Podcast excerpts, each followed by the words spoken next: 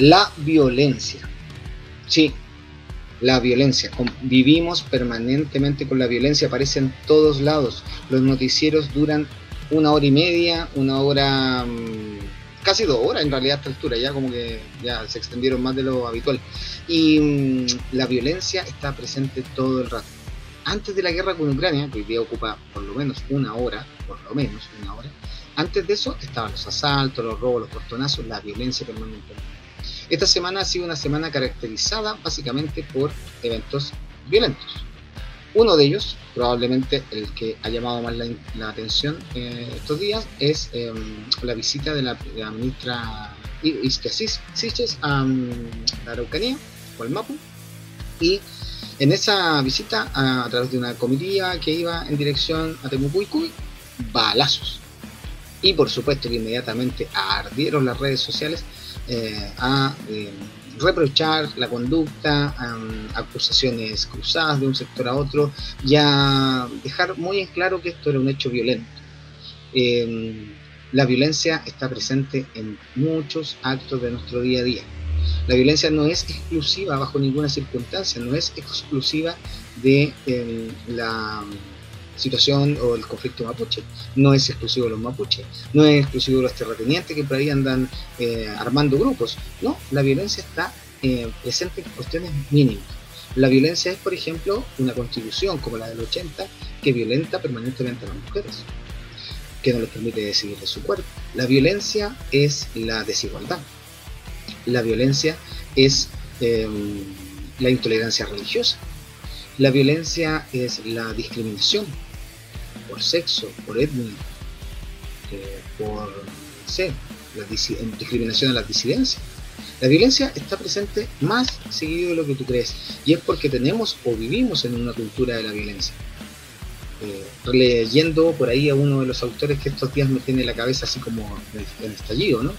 Eh, decía al final de su libro, la violencia está presente en distintos formatos, pero la situación realmente más violenta es no hacer nada. Sí, aquí comienza que salgan de mi muro y vamos a hablar de eso y otros grandes eventos de la semana. Eh, un abrazo a todos y espero que nos sigan, ¿no? interesante. Compartan con nosotros, estamos solitos.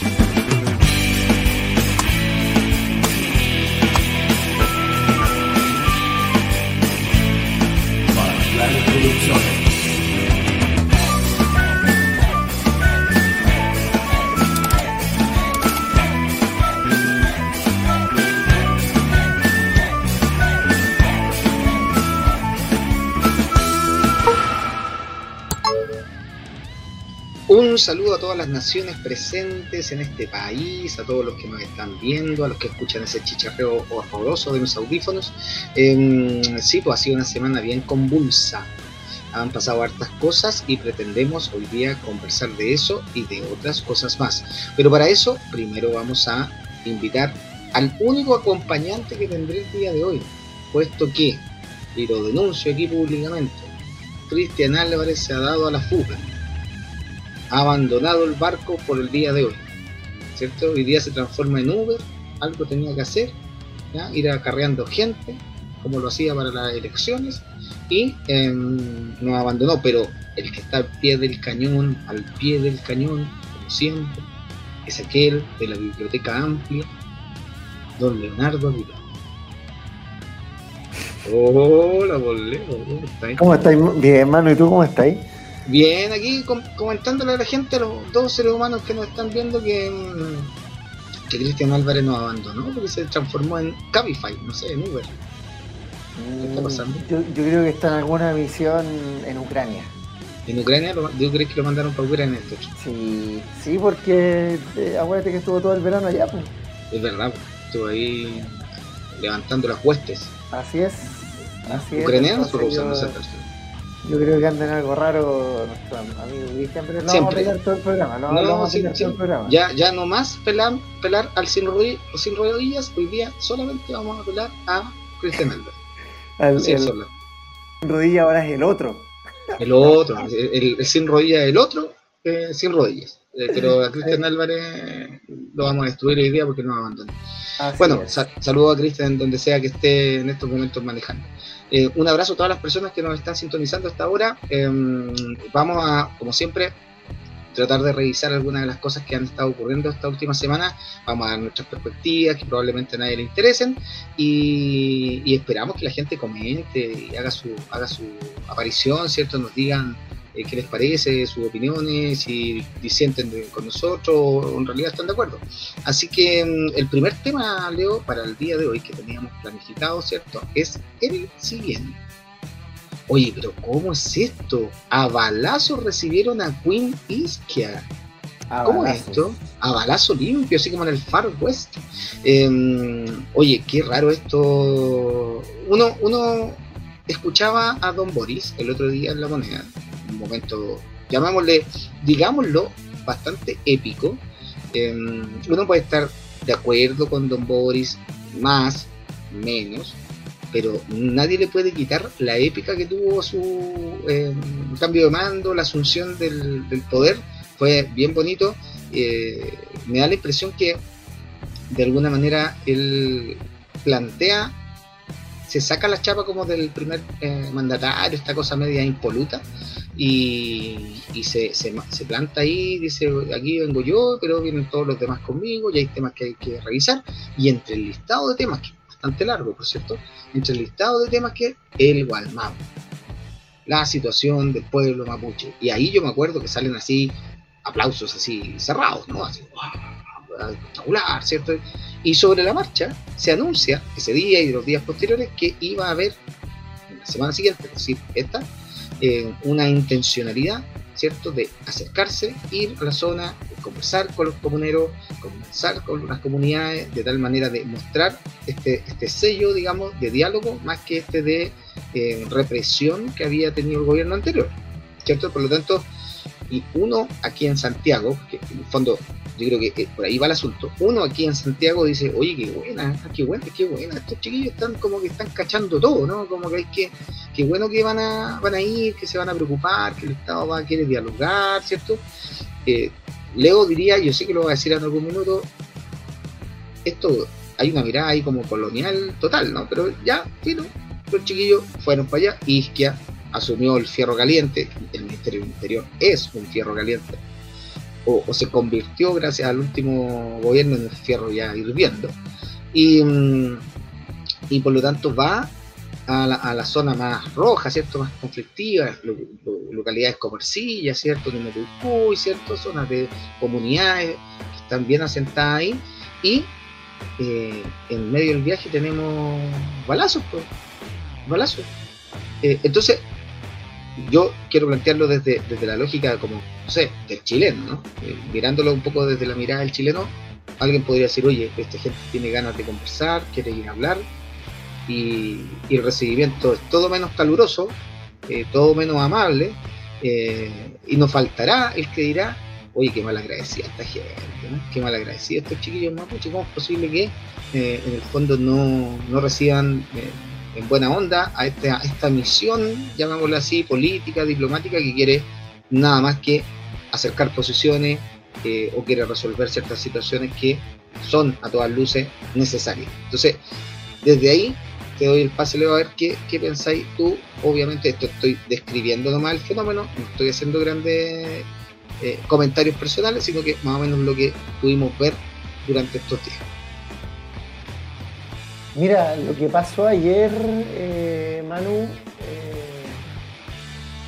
eh, viste como hay varias aristas de las cuales uno lo, podría analizar, opinar. Eh, y, es un fenómeno complejo, tiene su raigamba histórica. Aquí ya debe ser como cuarta, quinta vez que estamos hablando del tema a partir de distintos hechos, ya sean balaceras, ya sea eh, a partir de eh, asesinatos, a partir de eh, hechos que han ocurrido allá. Dicho esto, a ver, en primer lugar, yo quiero hacer una distinción porque a mí me llama la atención, en realidad no me llama la atención, era esperable, pero ya molesta un poco eh, desde dónde critica la derecha lo que ocurrió ayer. Si bien el repudio a, los balazos al aire, que la ministra Isquia con su comitiva tuvieran que devolverse, etcétera, fue criticado transversalmente.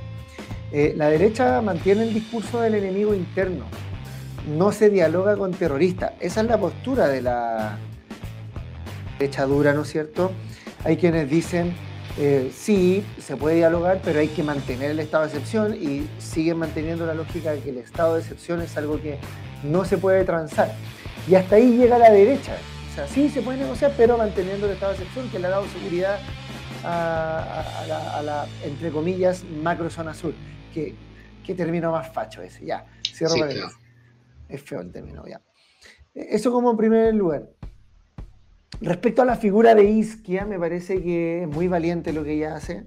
Es muy valiente en el sentido de que es valiente y es bien intencionado. Es valiente porque te vaya a meter a una zona eh, donde efectivamente, ¿no es cierto?, eh, existe armamento. Eh, y ella dice, yo no quiero militares acá en los alrededores, ¿no es cierto?, no quiero generar una situación de tensión. ¿Quién tiró los balazos? No lo sabemos. ¿Quién ha la derecha, oye, mira los mapuches el poder de fuego que tienen. Em, desde la izquierda hay como dos posturas.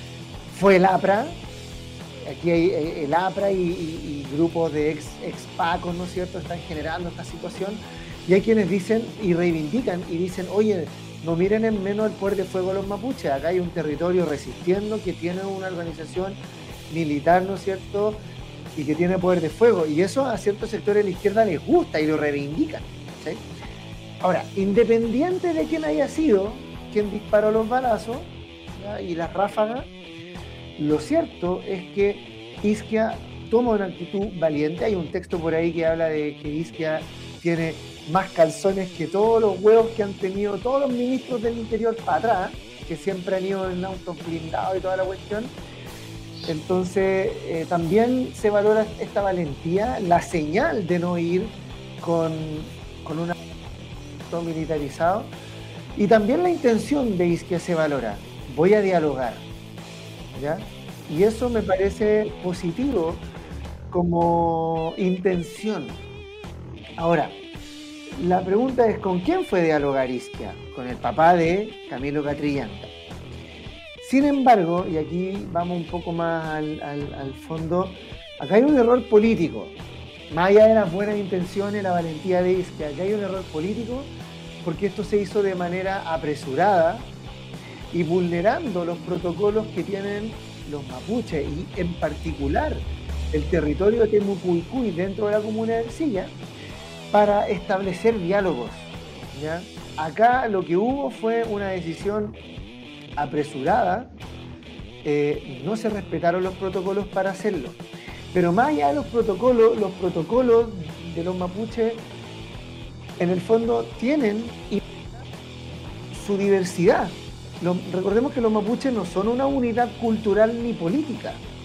Históricamente, desde antes de la llegada de los españoles, los mapuches son diversos, política, culturalmente, etcétera. Eh, y acá viene, ¿no es cierto?, lo que tú señalabas o adelantaste que yo iba a decir. Acá lo que le faltó al gobierno, y yo no tengo duda que especialistas en esto deben tener, fue aplicar lo que se llama la interculturalidad. La interculturalidad es un diálogo horizontal, transversal, en igualdad de condiciones, Y eso fue lo que no se aplicó. Y que el gobierno va e impone una agenda de diálogo cuando antes de tú sentarte a dialogar, tú tienes que, eh, en primer lugar, establecer cuál va a ser el marco y las condiciones para el diálogo.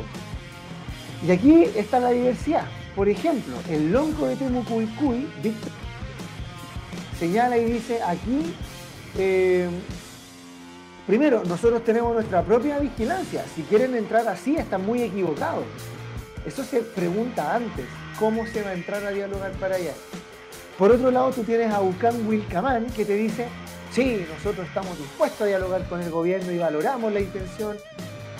Y por otro lado tienes a un Héctor Yaitul que te dice, no hay nada que negociar, Boris es lo mismo que Piñera, porque ellos son los representantes del Estado terrorista que le han hecho la guerra al pueblo mapuche. Eso que te habla de la diversidad que tiene el pueblo mapuche. No entraste dialogando o haciendo el diálogo previo, no olvidemos una cosa, la sociedad mapuche es una cultura del diálogo. ¿ya? No por nada ellos eh, parlamentaban con los españoles. Costó harto tiempo. ¿ya? La mal denominada Guerra de Arauco se inicia en, el mismísimo 1541, cuando Michima destruye la ciudad de Santiago, 1 de septiembre, y de ahí recién en 1614 se establecen las paces de Quilín, entonces, entre guerra y diálogo, finalmente se establece la frontera del río Biobío hacia el sur para los mapuches y el norte para España.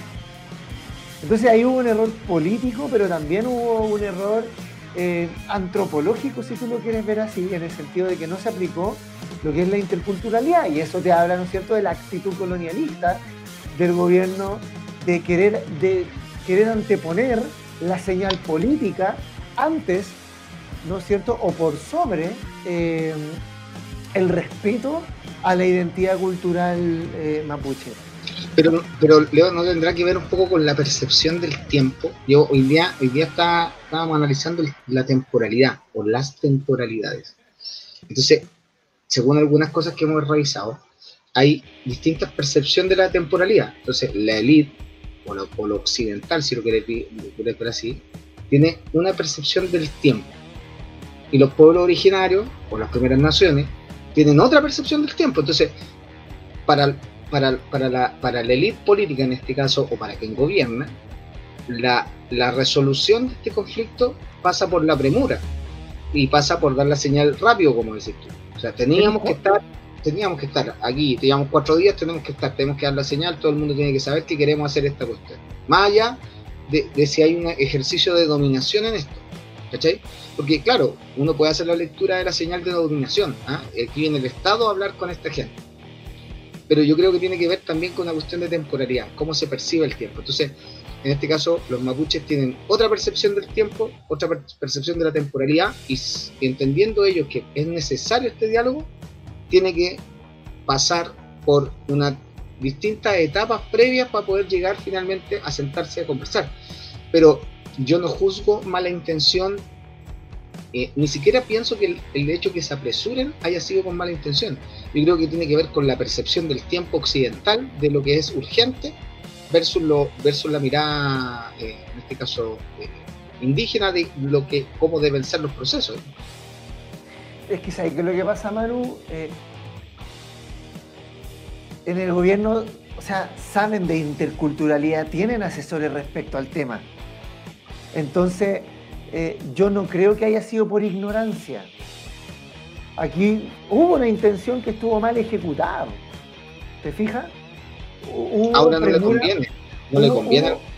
no, esto no le conviene al gobierno, ¿me entendí? Entonces, si, la, hubo, la no busca. es que cuando. Por eso la interculturalidad eh, eh, es eso, ¿cachai?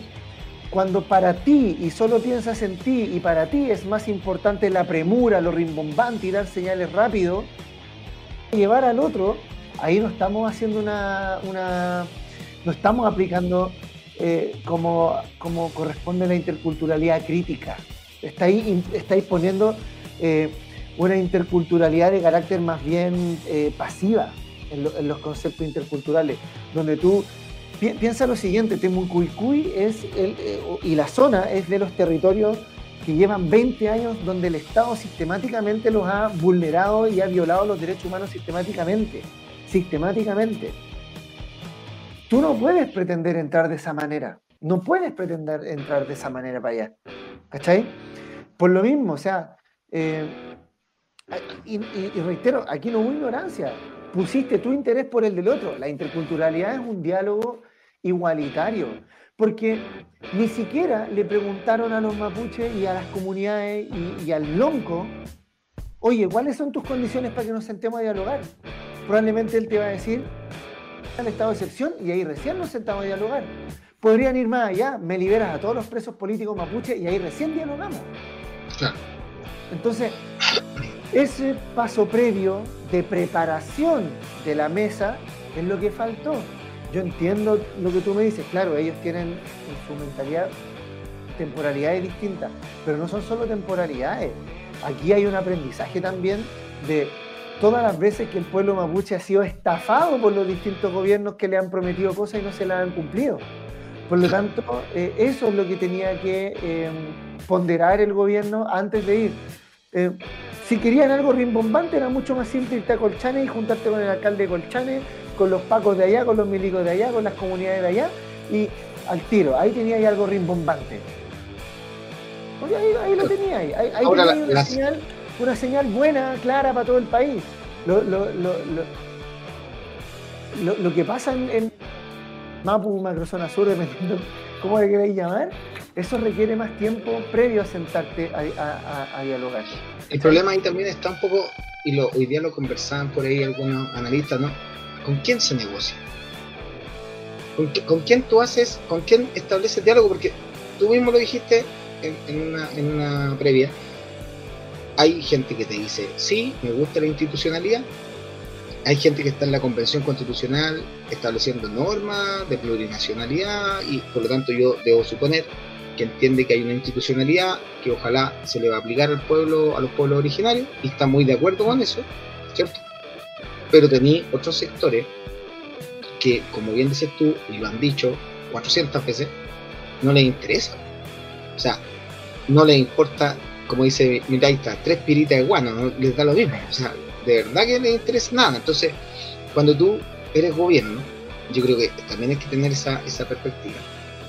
Eh, cuando eres gobierno tienes que dar soluciones a los fenómenos. Soluciones reales, concretas, efectivas. Sino que hay donde mismo. Eh, y es difícil en este tema particularmente que un gobierno primero pueda definirlo. Para mí, un gobierno no lo va a poder hacer por sí solo. Eh, si estamos pensando en los procesos que hay que seguir, si estamos pensando en la diversidad cultural que hay que en el fondo encontrar y, en el fondo, no sé si la palabra es enreguelar, pero sí en el fondo la cantidad de diversidades que tienes que poner de acuerdo, eh, esta cuestión pareciera que no tiene final. Pues. Entonces, yo a veces también me gustaría, no sé, me gustaría como emplazar también al, al, al, al a los pueblos, en este caso a las naciones mapuche, la diversidad de naciones mapuche ahí involucradas, si de verdad a ellos les interesa en algún minuto dar o tener una solución definitiva a esta cuestión. Y una solución definitiva pasa también por ceder una pila de cosas. Porque si no, la cuestión queda donde mismo, ¿no? Yo no sé si vaya a lograr dialogar con todos, Manu. Los, españoles tampoco pudieron, acuérdate. Por algo Ahora, uno, uno mira, uno mira y lo, así en la retrospectiva, si alguien lo hizo relativamente bien, si alguien lo hizo relativamente bien, fueron los españoles. Asumiendo que tuvieron que ceder, eh, como. Tuvieron que ceder territorio, o sea, el, proyecto de Pedro de Aldía era llegar al estrecho Magallanes para controlarlo, no pudieron. Y después el estrecho Magallanes va a ser un paso para cualquiera. Los españoles no lo lograron porque los mapuches no lo dejaron pasar. Em, no, no lo vaya a lograr con todos, ¿cachai? Eh, o, no porque o, no vaya a lograr ponerlos de acuerdo a todos, porque incluso hay, hay, hay mapuche empresarios, eh, de hecho ellos tienen su junta como la ENADE o el ICARE, así como los, empresarios Winca, ellos también tienen su junta empresarial. Es muy, muy diverso. Eh, ahora, cuando, Héctor Yaitul sí quiere diálogo, pero bajo ciertas condiciones, si nos ponemos en el extremo de los más de los que tienen posturas autonomistas y de autodeterminación que son más separatistas, ellos sí quieren diálogo. No por nada, hay alguien que es un representante de la institución más rancia, si tú querés, que logró entrar a dialogar ahí, que fue Francisco Huenchumilla. Él logra entrar a Temucuicui a dialogar. Él lo logra, porque entiende que había que hacer muchos pasos previos. Y no lo hizo con prensa, no, no, fue, lo hizo como corresponde y Huenchumilla logra entrar a Temucuicui a dialogar con, con la comunidad. ¿Cachai? Entonces, no es que nadie quiera dialogar, las diferencias están en cuáles son las condiciones para el diálogo. Y, esas condiciones son las que el gobierno, claro, hay, hay condiciones que y otras que no. Por ejemplo, yo no sé si alguien le dice, oye, hazte un proyecto de ley para expropiarle todo a Angelini acá y a los mates, las forestales. Eh, es complejo. Complejo. sí. Oye, eh, recomendarle a la gente que investigue y lea sobre el tribunal de Waitangi, cómo Nueva Zelanda resolvió este conflicto con los maoríes, ya que es similar, pero obviamente guardando las proporciones las diferencias culturales, pero es una experiencia súper bonita porque se crea un tribunal donde el Estado es juzgado y se generan compromisos mutuos en igualdad de condiciones, respetando eh, las condiciones para el diálogo. Es muy interesante. Entonces, cada cierto tiempo se sientan a revisar las conclusiones del Tribunal de Waitangi y dicen, oye, ya, el Estado con esto ha cumplido, check, ok, oye, nos falta avanzar en esto otro. ¿Ya? Eh, recomiendo investigar sobre el Waitangi. Hay un estudio de la Diego Portales que se llama Políticas de Reconocimiento Indígena, Hay... lección del caso de Nueva Zelanda y el pueblo maorí. ¿Hay link de eso o lo, lo puedes Lo tengo en PDF, sí, lo puedo subir. lo puedes, subir para que en el fondo tengamos acceso. Ahora, yo me imagino que hacemos una cuestión aquí, el tribunal de, no sé, el tribunal de Tercilla. ¿ah? De Tercilla. Bueno, tenía una fila eh, de, de, parlamentarios de, de, la derecha llorando, haciendo vigilia fuera de la moneda. Pero ¿cómo el Estado va a ser juzgado? oye, el, Estado tiene que ser juzgado en esto. Si aquí el Estado ha violado sistemáticamente los derechos de los pueblos originarios, no solo mapuche, de muchos más en el norte, no olvidemos que le están robando el agua a las comunidades. Eh, vean el documental de los salares, cómo afecta eso a los atacameños, por ejemplo. ¿ya? Eh, cómo llegaron y metieron el turismo de los occidentales sin pregunta alguna. Eh, los Selknam en, la Patagonia, lo mismo, o sea, las pesqueras le están a los Selknam, a los Cahuéscar, a los, a los Yaganes, cómo las pesqueras los están dejando sin su sustento histórico-cultural, ¿cachai? Y por último también hay que entender que eh, en este diálogo no solamente es un tema eh, de, de tierras, de territorio, acá hay luchas que se están dando a nivel lingüístico, de preservar la lengua, a nivel educativo, de cómo tú estableces educación intercultural en los colegios. Hay resistencia de defensa de la cultura mapuche desde el tejido, desde, desde los cuentos, desde la platería, etcétera, etcétera, etcétera. O sea, no solamente una cuestión territorial, que tienes que valorar todos los tipos de resistencia y de intentos por mantención de la cultura, que todas tienen una, una matriz común y es el territorio no se puede entender astronomía mapuche sin el territorio. Porque de dónde tú sacas los implementos y, los alimentos con los cuales tú vas a cocinar, los del territorio. O sea, todo va ligado al territorio.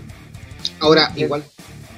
No, no, que finalmente todo lo que, todo lo que, lo que estáis diciendo igual eh, son como eventuales como tenga se presenta a la hora de avanzar, eh, pero a la par, paralelamente se está escribiendo una constitución una convención funcionando y que en el fondo todas esas indicaciones, eh, Chile plurinacional, el reconocimiento de los pueblos originarios y toda esa cuestión, tiene que ir apuntalado con la acción del Estado. Entonces, eh, yo creo que, a ver, no lo va a resolver Isquia, bacán por ella la valentía, bacán por ella, eh, digamos, en la fortaleza, digamos, yo me muero cuatro veces a escuchar balazos, imagínate ella eh, su hija, está, eh, no sé, pues, ¿cachai? Una serie de cosas ahí que hay, hay involucradas.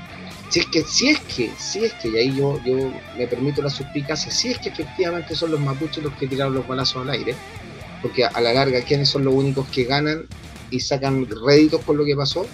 no necesariamente son los mapuches, sino que son otros grupos que en el fondo dicen, oye, pero mire, ¿ah? mantengamos el sistema militarizado en la zona, ¿cachai? O sea, da para pensar. No, no, no, tengo herramientas concretas para decirte, sabes que esto es así, pero, pero sabemos de lo que han sido y son capaces de la historia. Entonces, me da la impresión que, que, tampoco hay que dejar tan de como culpar 100% a las comunidades cuando probablemente esto también tenga otra lectura de por medio y otros sectores involucrados que, insisto, sacan bastante ventaja de lo que eventualmente pasa.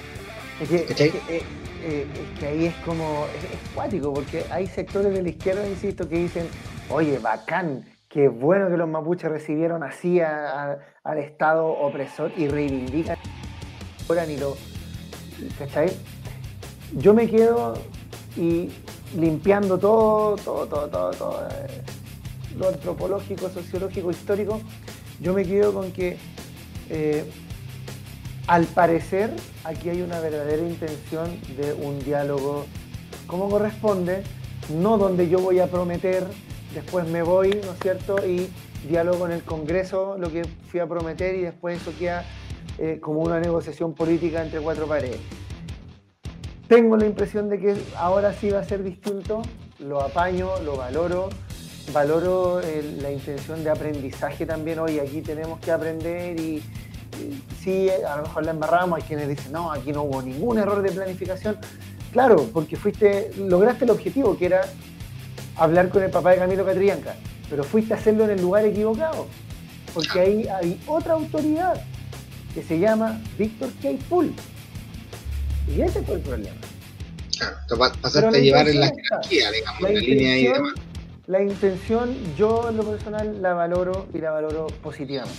No sería de la idea, si me lo pensáis, con esto para cerrar esta, esta parte, eh, ojalá que estas conversaciones se mantengan, ojalá, y de verdad lo digo, ojalá bajo cuerda, sin prensa, sin, sin, sin mayor aspaviento, hasta que tengáis una, una, cosa más o menos resuelta que sea merecedora de, estar en las portadas de los diarios, etcétera pero me da la impresión que sería mucho más valorado por la zona del Gualmapu hacer estas conversaciones en la interna, como lo, como lo han hecho o suelen hacerlo, y ya.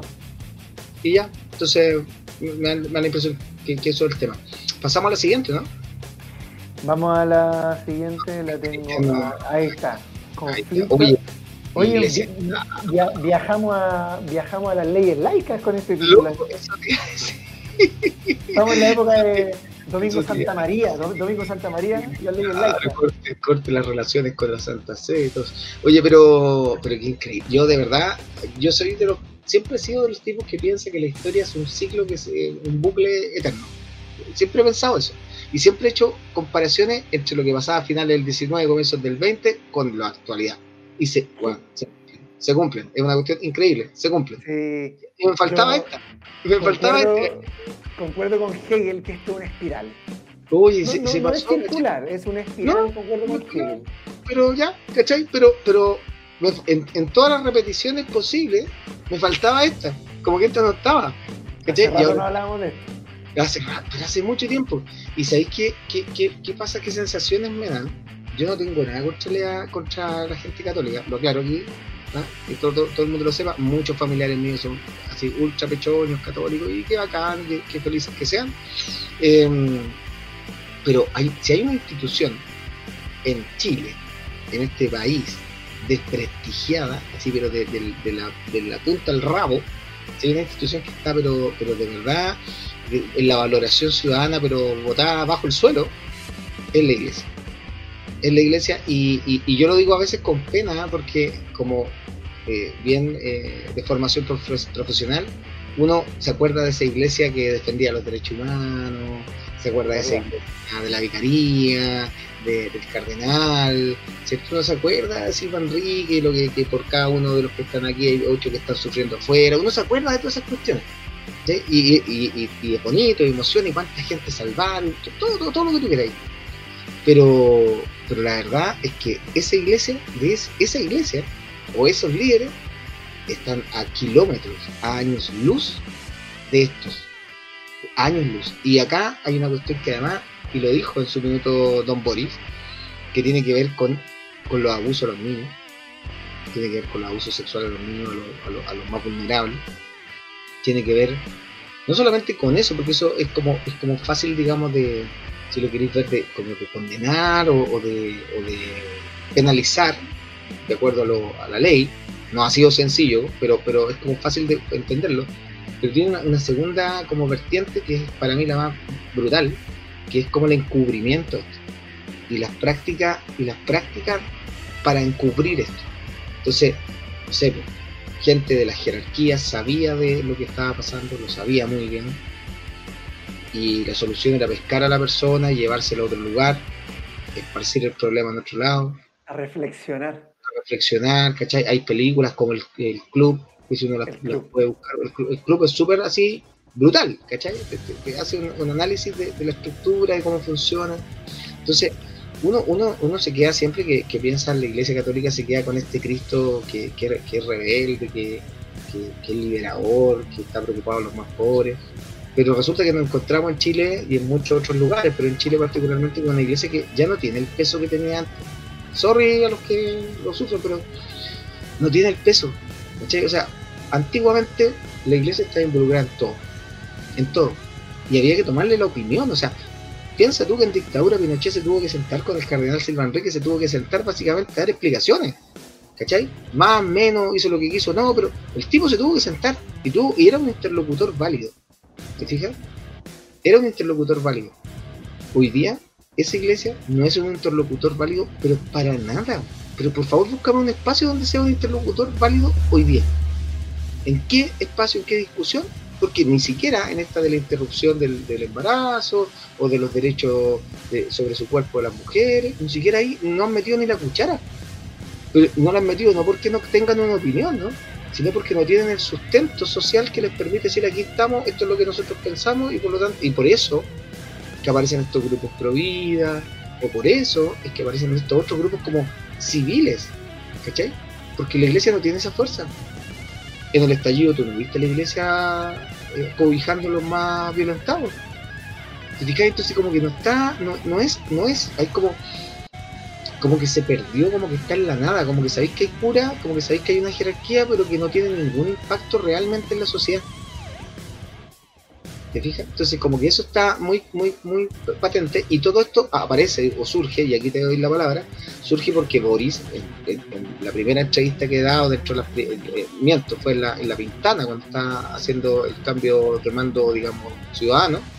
Eh, ese día en la mañana estuvo el, el ESATI en la, misa. la misa y el domingo y el domingo él manifiesta la molestia que haya estado. Y claro, y, pero, pero hace una cuestión que yo de verdad, no sé, pasaron presidentes para atrás de distinta laya, de distinto corte, y, nunca nadie se mojó un potito con esto, o sea, jamás. Y aquí el tipo para, para la máquina, para el discurso, para todo, y dice, oye, ¿sabes qué? Bueno, esta cuestión me lo hicieron ver, pa, pa, pa, Y listo, charchazo. ¿Entendí?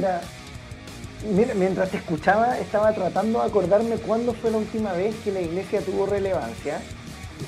Y no recuerdo el año, fue ¿cuánto tú? 2016, 17 o primer gobierno Piñera, ya no me acuerdo, pero una que se me viene a la mente fue una mesa de diálogo justamente en Temuco para calmar el, y, la iglesia actuó como mediador entre el gobierno y, las comunidades mapuches. No recuerdo otra, al estallido. Claro, porque de repente pasaban cosas en Chile y, incluso tú tenías la, la, cuña en la tele, así como el cardenal hizo un llamado a, que, al diálogo, ya ni siquiera aparecen como puña en la tele. ¿Cachai? Los invitaban a exponer al Congreso, así como, oye, el cardenal fue la iglesia respecto de eh, la ley de divorcio. A nivel de, a nivel de política o, o politiquería, como tú quieras verlo, la iglesia perdió totalmente visibilidad, poder de influencia, lo perdió. Yo creo que está más en la sombra, asesorando a ciertos parlamentarios, por ejemplo. Pero ojo que la iglesia sigue teniendo el poder en un ámbito de la sociedad fundamental, la educación, a través de los proyectos educativos institucionales de corte cristiano católico, donde se declaran, nosotros formamos bajo el humanismo cristiano, ¿cachai? Es ahí donde la, la iglesia sigue teniendo su influencia, que no es menor, que no es menor. Sin embargo, eh, de a poquito ha ido perdiendo este, este poder, este, este, poder de influencia por, su total deslegitimación. Caso de abuso, el caso Caradima se destapa el 2010, cuando Hamilton y los otros personajes dan la entrevista y denuncian estos abusos, delitos que lamentablemente prescribieron.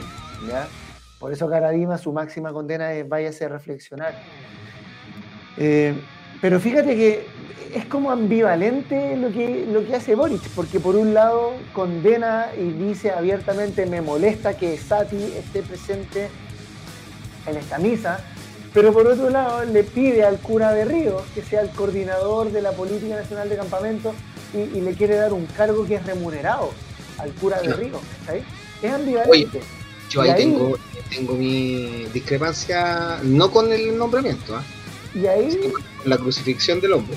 Y ahí hubo una señal clara de ciertos sectores de decir, oye, no es bueno que esté de Ríos porque independiente de la perspectiva, la calle que el gallo pueda tener, representante de esta institución que representa lo peor de todo lo que no queremos ver en Chile que tiene que ver con, con su opinión referente al aborto, su opinión referente al matrimonio igualitario, su opinión referente a, eh, no sé, en qué otros temas la iglesia está en contra, que la sociedad va avanzando para de la iglesia está en otra.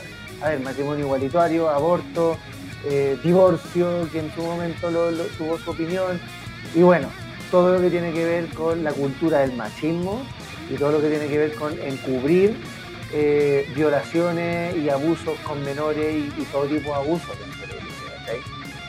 Entonces, si, limpiamos, para mí el cura de Río es una imagen respetable. Sí, a mí me pasa igual. Yo creo que, yo creo que es justo para él un poco la. ¿Cachai? Como que el loco hace bien su pega. Es como eso.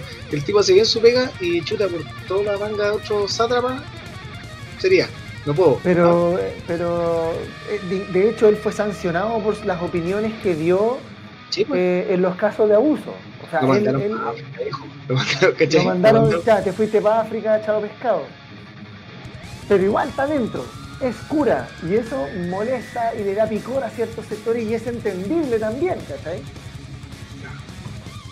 Yo, yo a priori, yo a priori no, te, vuelvo a repetir, o sea, primero el tipo tiene la experiencia y tiene la sensibilidad de esto.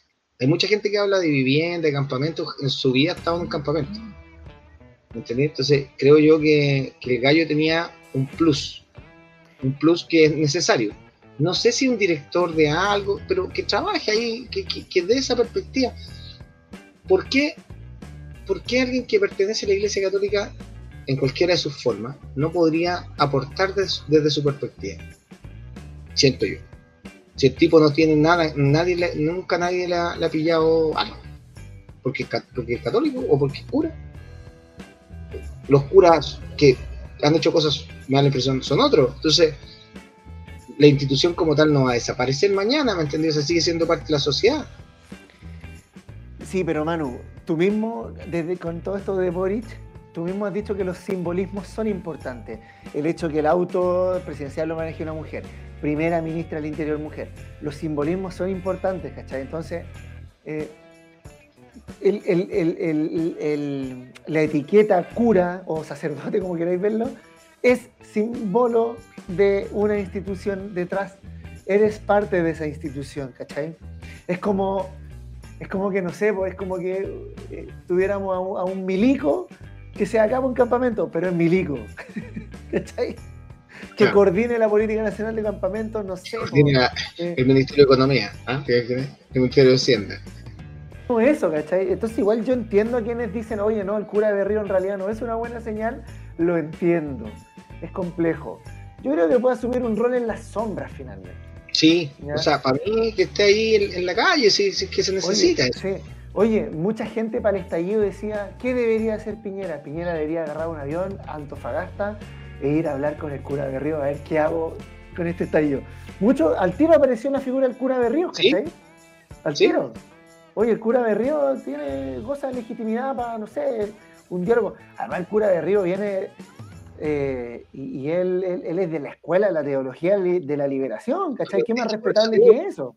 Por eso te digo yo, o sea, como que no, no me calza, digamos, este veto, ¿cachai? Porque finalmente es como la cancelación, ya que nos gusta esto, estamos la, la, la, lógica de la cancelación, es la cancelación de una figura que básicamente hace bien su trabajo.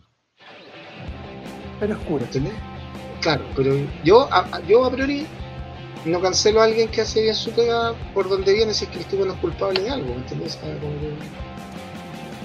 Sí, pero claro, eh, para ciertos sectores es complejo, es violento incluso. Pongámoslo así, es violento que un cura esté liderando una política tan importante. Y es respetable y es legítimo también. Yo creo, que, yo creo que tiene que asumir un rol en la sombra.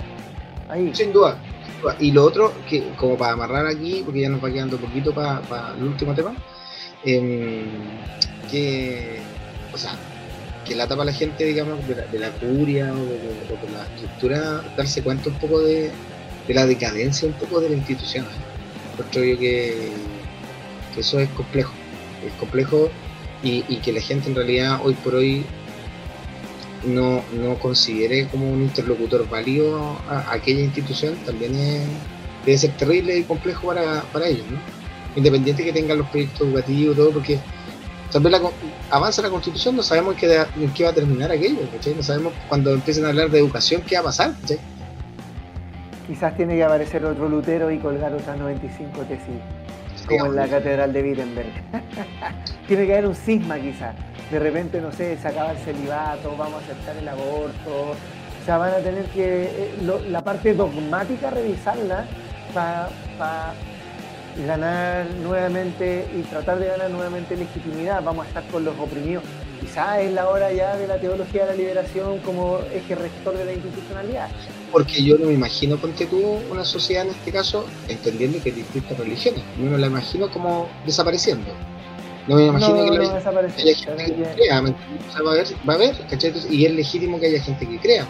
Y es más, es legítimo que haya gente que quiera formar a sus niños en determinada estructura religiosa, ¿cachai? Eh, todo eso es legítimo.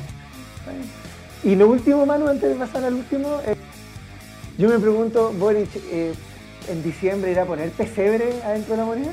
Oh. Son detalles, son detalles, pero o, a lo mejor se está cuestionando, ¿y por qué tengo que asistir al Tedeum? Sí, ¿Por qué bueno, si, es, si es quizá... ¿Por qué? ¿Por qué no quiero ir al Tedeum?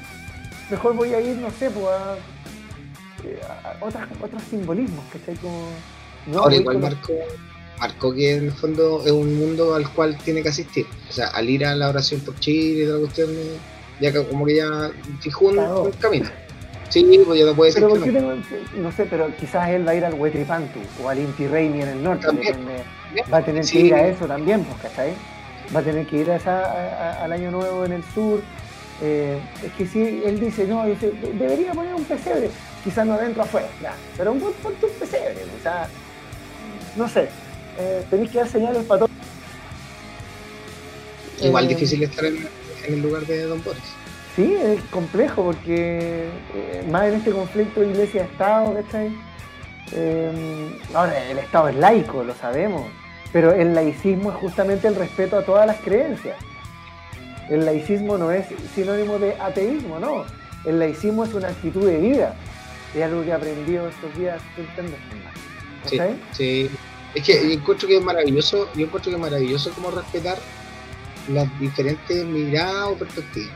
¿Cachai? Yo, no me podría parar si sabe usted lo que piensa de una porquería, porque yo no lo creo. No, pues, yo que bacán, juegue, juegue en, su, en, su, en su mirada al mundo y deje a mí en la mía y todo muy bien. Pues y participemos mutuamente incluso. ¿Y cuál es el problema? Claro. ¿Cachai? ¿Vamos a la otra? Amén. Amén. eh... Oye, oh. eh, eh, aborto, al tiro. Tiro, ¿eh? Al tiro aquí hay a decir. ¿Qué hay a decir? Oye, hay, hay cosas. Oye, la cantidad de fake news. Yo creo que esta es la hora de aclarar si tú tenías aclaraciones, es tu momento. Lo que pasa es que hay una fake news circulando de que la convención aprobó el aborto hasta los nueve meses. y que vamos, las mujeres van a matar guaguas. Hasta los dos años. ¿ah? Oh, aprobó, oh, aprobó el aborto hasta los dos años. Oye, no, pero es increíble. En eh, Es increíble eh, porque paren la chacota con los fake news, pues Felipe Casa arriba de un auto haciendo un video, oye, se aprobó el aborto. El mismo que dijo que había visto el enfrentamiento de Catrillanca. Ah, un duro, duro enfrentamiento, El duro, el, Para, que para que ahí más o menos cachemos la base de donde se para para hacer los comentarios que hace. Sí. Oye, pero mira, se aprobó, tú decías en el siglo XXI hablando de esto, pero eh, toda persona tiene derecho a la integridad física, psicosocial, sexual y una persona podrá ser sometida a torturas, ni penas o tratos crueles, inhumanos o degradantes. Tú decías en el siglo XXI el derecho a no ser torturado, pero es que oye, para el estallido social pasó. Yo de repente digo, pucha, parece que, parece que hemos, sido derrotados en la cultura del nunca más. El sábado estuve en el Museo de la Memoria y hacía esa reflexión, oye, algo está pasando aquí con la cultura del nunca más. Están apareciendo neofascismos en Chile también y como en todo el mundo. Eh, también se aprobó el derecho a una educación sexual integral. Pienso en lo que pasó la semana pasada de las chiquillas que fueron al Liceo de Las Tarrias en una protesta absolutamente legítima por estos cabros que estaban en un WhatsApp diciendo, compartiendo fotos sin consentimiento y diciendo las vamos a violar, las vamos a arrastrar por el suelo. Eso pasa cuando no educas de una manera sexual integral. ¿Cachai? Pareciera que eh, para la iglesia ojalá que la educación sexual sea el prevenir el coito lo que más se puede. Y el disfrute eh, de la sexualidad, chao. No, aquí la cuestión tiene que avanzar en un goce de la sexualidad responsable contigo mismo y con la otra persona. Así que qué bueno que la convención vaya avanzando en educación sexual integral. Me parece muy positivo. Eh, qué derecho que se sacaron ahí, ¿eh? Sí. Qué derecho, porque es que eh, además que abre muchas puertas en construyo. Como que eh, no es que no es que hable de un tema en particular, sino que básicamente, oye, ¿ah? ¿qué pasa con el derecho sobre los cuerpos, no? ¿Qué pasa con, la educación y la formación que es sexual, educativa y a la larga ciudadana? Igualitaria, ¿cachai? Entonces, eh, hay síntomas, hay síntomas. Hay un país donde los femicidios abundan, están a la orden del día. Eh, una sociedad donde los hombres, los estudiantes, los colegios se permiten decir cualquier cosa armar WhatsApp, que mucha gente dirá, ah, pero que tan en un WhatsApp nomás, si en el WhatsApp cualquiera puede escribir cualquier cuestión y da lo mismo. Pero eso es profundamente violento, entonces, y profundamente misógeno. Eh, Mira, dale nomás, termina. No. No, eh, acá está el de la polémica de hoy, donde la derecha ha instalado los fake news, ¿no es cierto?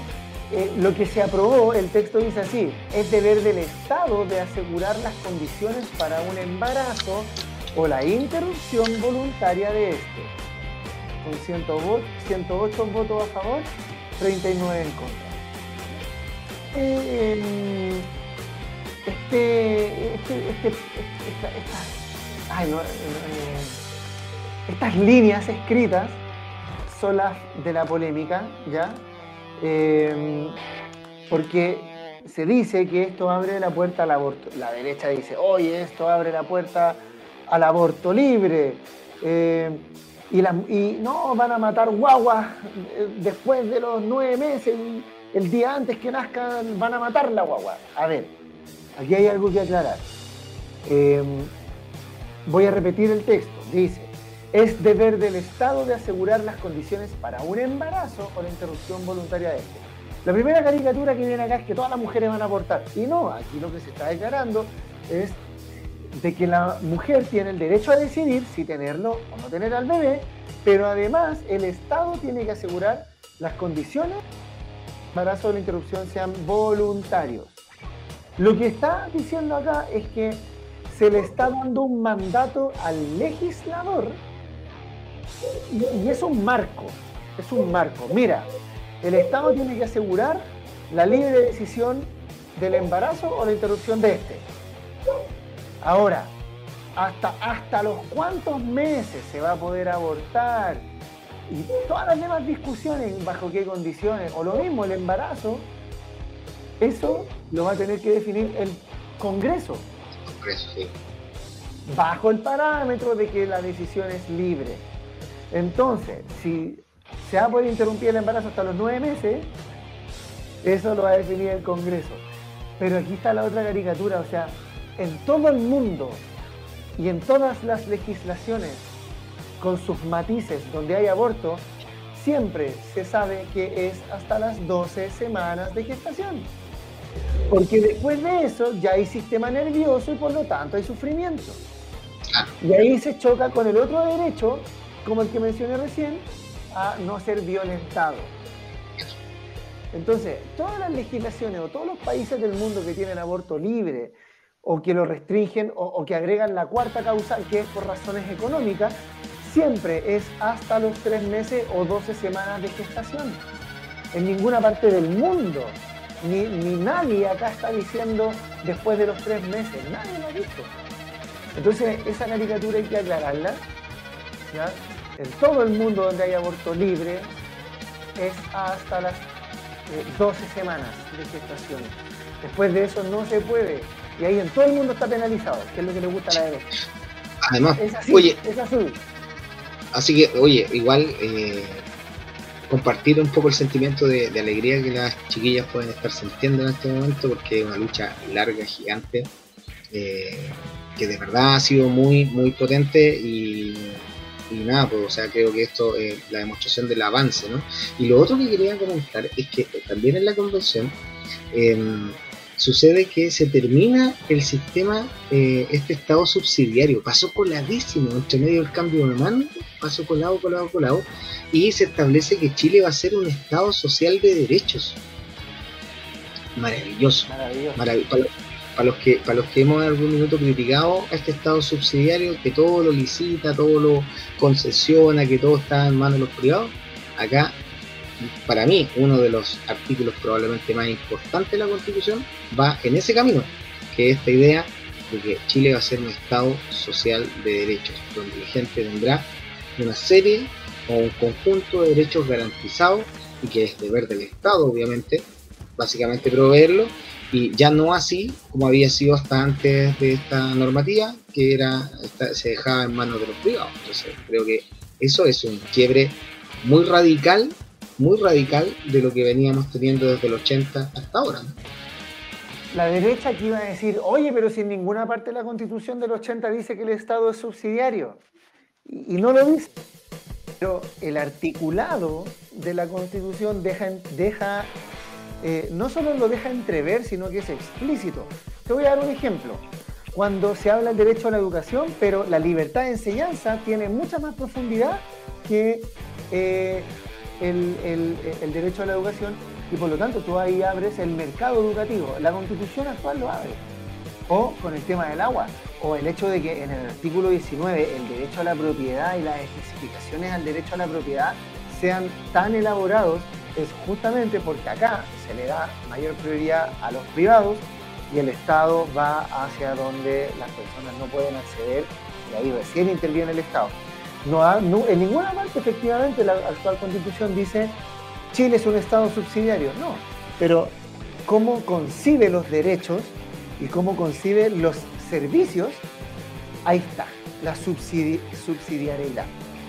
Sí, porque siempre, siempre dice, así como eh, es deber del Estado o, y ahí te pone los privados. Es, es, es, deber del Estado o de los privados. En cada una de las cosas, entonces claro, ahí no lo dice, como lo decís tú directamente, no dice esto es un Estado subsidiario, pero en el articulado deja muy claro que si no es el Estado, tendrá que ser el mundo privado el que lo haga. Hay otra recomendación, el constitucionalismo del miedo, ¿ya? Eh, donde eh, Ortúzar y, ahí se me olvidó el doctor, explican desde las actas, las discusiones que tuvieron y cómo esto se plasmó en la Constitución, el, por qué le dieron tanto al derecho a la propiedad y el autoritarismo excesivo del presidente. Mira, oye, para, sostener el Estado subsidiario. Ya nos va quedando poquitito. Eh, comentarte que ¿te acuerdas que yo, esto hay que hacer, hay que hacer memoria, en la vida siempre hay que hacer memoria. Y como dice alguien por ahí, el archivo no muerde.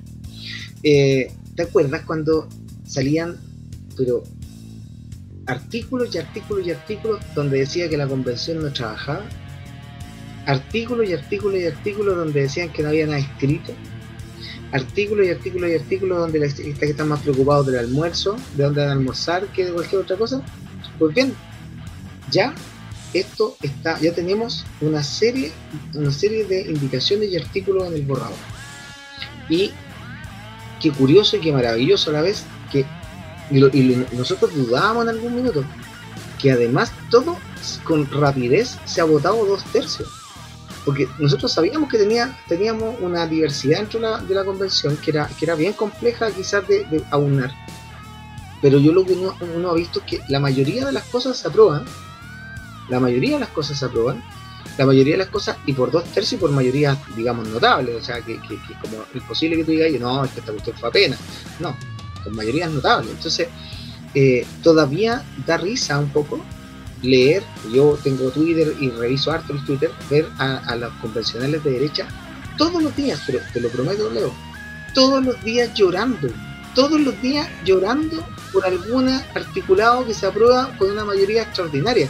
Y todos los días prometiéndole a la gente que esta cuestión es, vamos directo a la debacle, al abismo, Chile se va a acabar en dos minutos más, ya, de la misma manera.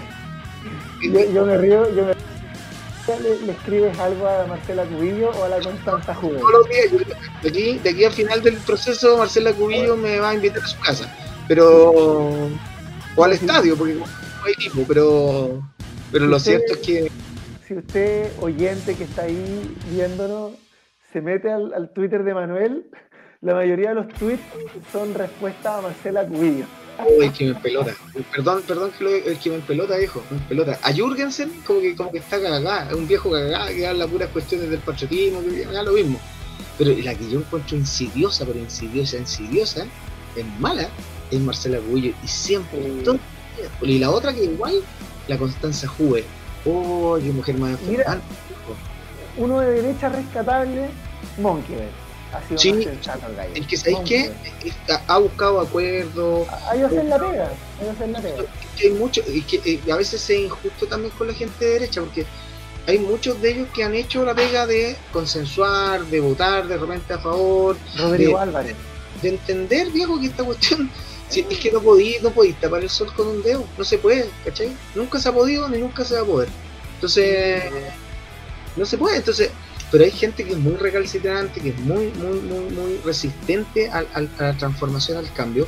Se entiende en el caso de Cubillo, su papá fue de los que gestó, impulsó el golpe. Se entiende que en el fondo ese, mundo que se está cayendo, el mundo que su papá probablemente construyó y que para ella es muy significativo, pero, pero cambió el país, o sea, ya fue, ya lo que fue antes ocurrió. Ahora vamos en otra dirección. es que, mira, no alcanzamos a abordarlo, pero la derecha está quebrada. Y ahí hay dos mundos que dicen, oye, por ejemplo, el mundo desborde, eh, que dice, oye, no, no podemos acercarnos a republicanos, Monker. Eh, hay un mundo ahí de derecha que dice, oye, o, no, si, seguimos en esta cuestión, con, vamos a seguir hundiendo. Y hay otros que dicen, no, hay que, como lenguaje sesentero, hay que agudizar las contradicciones en contra del gobierno de Boric y vámonos a la extrema, extrema, extrema, extrema derecha. Bueno, ya tendremos tiempo para hablar del quiebre de la derecha, que Osandón lloriquea que no le contestan los WhatsApp. por ahí partió todo. Es que no me contestan los WhatsApp, por ahí partió todo. Lo que, igual, démosle cinco minutos a esta cuestión porque de verdad que es chistoso llorando frente a la pantalla de Sandón porque no la, porque salió presidente del Senado eh, ¿cómo se llama este? Elizalde Elizalde. Eh, Elizalde que ah esto no se le hace al partido de Allende acuérdate bueno entonces Elizalde tiene siete vidas ha estado muerto en política cinco veces y no, nunca hay que dar, jamás hay que dar por muerto a alguien en política nunca pero bueno, el asunto es que llorando Sandón porque la, la UDI había eh, votado a favor de, de Elizalde, del, del socialismo. Entonces, eh, eh, traición, traición, traición, traición. Aquí se pusieron de acuerdo antes, nos dejaron votados nosotros. El otro que está, el otro que yo diría, Chaguán. Chaguán. Chaguán. no sé cómo calificarlo. Eh, oye, pero lloriqueando, lloriqueando, que aquí se acaba, se acaba, se acaba, se acaba. Y si uno quiere entender un poco la derecha, hay un libro que se llama Con las riendas del poder. Con las riendas del poder. Que básicamente te cuenta, entre otras cosas, que la derecha es cierto, cada cierto tiempo se alía, se junta, pero en realidad hay muchas contradicciones entre ellos también. Hay muchas contradicciones entre ellos. Entonces, eh, la derecha nunca ha estado tan 100% reunida, o tan 100% junta, o tan 100% cohesionada. Eso, es una, una, creación de los últimos tiempos. En general la derecha se fragmenta y se ha fragmentado muchas veces. Y por eso durante gran parte del siglo XX no fue tantas veces gobierno como hubiese esperado. Entonces, teniendo, teniendo gran eh, clientelismo. Entonces, ellos tienen distintas visiones, las han tenido y las van a seguir teniendo. Y acá la UDI dijo, aquí yo me afirmo, ah, seguramente yo saco un presidente del Senado después del Lizalde, estamos listos. Y dejaron a sus socios abajo. Y eso, eso es lo que los tiene así como teleserie venezolana, mexicana, eh, tirándose mensajitos a través de los medios de comunicación y dando de verdad una, una, una señal, digamos, bastante patética a la población. Oye, pero si Mario Desborde el domingo decía, Chile vamos ya dejó de ser una coalición. Así de radical lo planteó Mario Desborde. Eh, mira, el quiebre en la derecha, eh, yo creo que se empieza a notar en este libro que leímos en La Revuelta, estaban los que decían, oye, no, no podemos entre... Mira, entreguemos plata, entreguemos bono, entreguemos IFE, entregue... pero la constitución no, no la podemos entregar.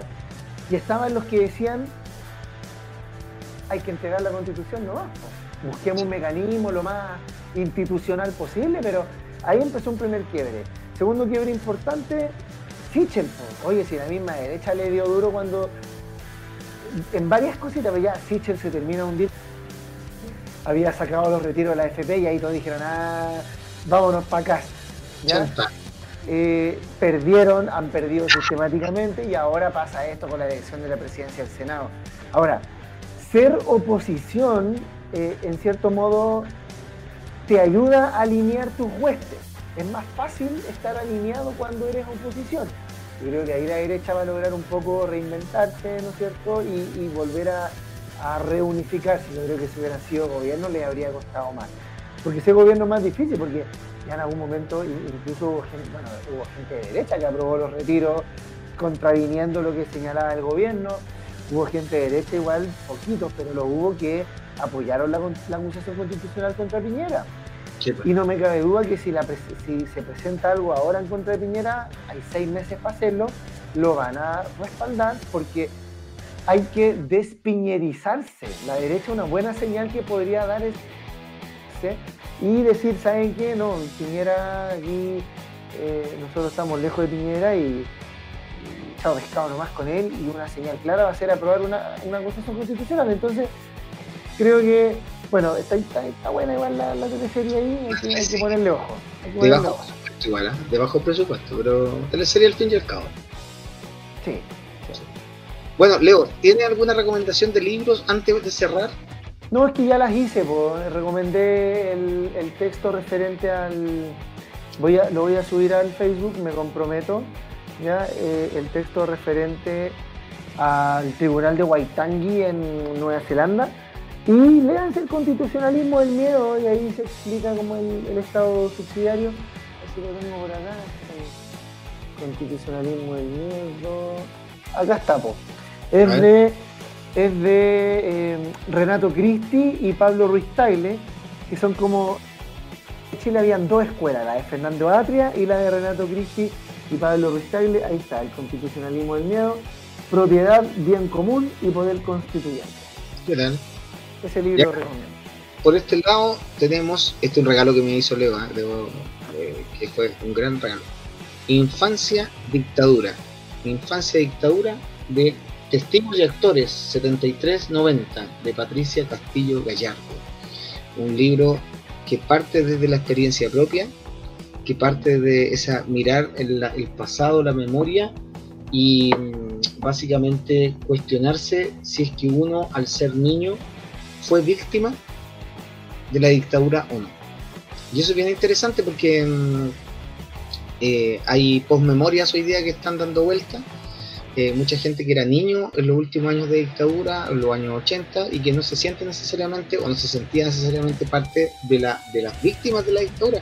Sin embargo, las consecuencias posteriores eh, en la vida, recuerdos de infancia, te hacen darte cuenta finalmente que también lo eres y lo has sido y lo sigue siendo y las consecuencias están ahora y por lo tanto hay que elaborar esos traumas, reelaborar esos traumas para poder avanzar como sociedad. Eso es la dictadura de la Patricia Castillo. Estoy leyéndolo y estoy atrapadísimo. Eso por Leo. Sin el Cristian fue un gran programa. Sí, oye, Cristian, eh... qué vergüenza. Antes, antes teníamos el muro de la vergüenza. Por, eso, por eso se llamaba así. Por estas cosas. Sí. Por estas cosas es momento de tirar una cancioncita, saludar a la gente que nos comentó por ahí, Sergio Ojeda, Teresa Acevedo González, María Cecilia Pacheco. Un abrazo para ellos. Y nos vamos con una canción que busca básicamente ponernos a tono con los cambios que están ocurriendo en este país. Em, sobre todo un saludo a las chiquillas, ¿no? Para que celebren y celebremos todos. Un abrazo, nos vemos el próximo miércoles, ojalá con Cristian.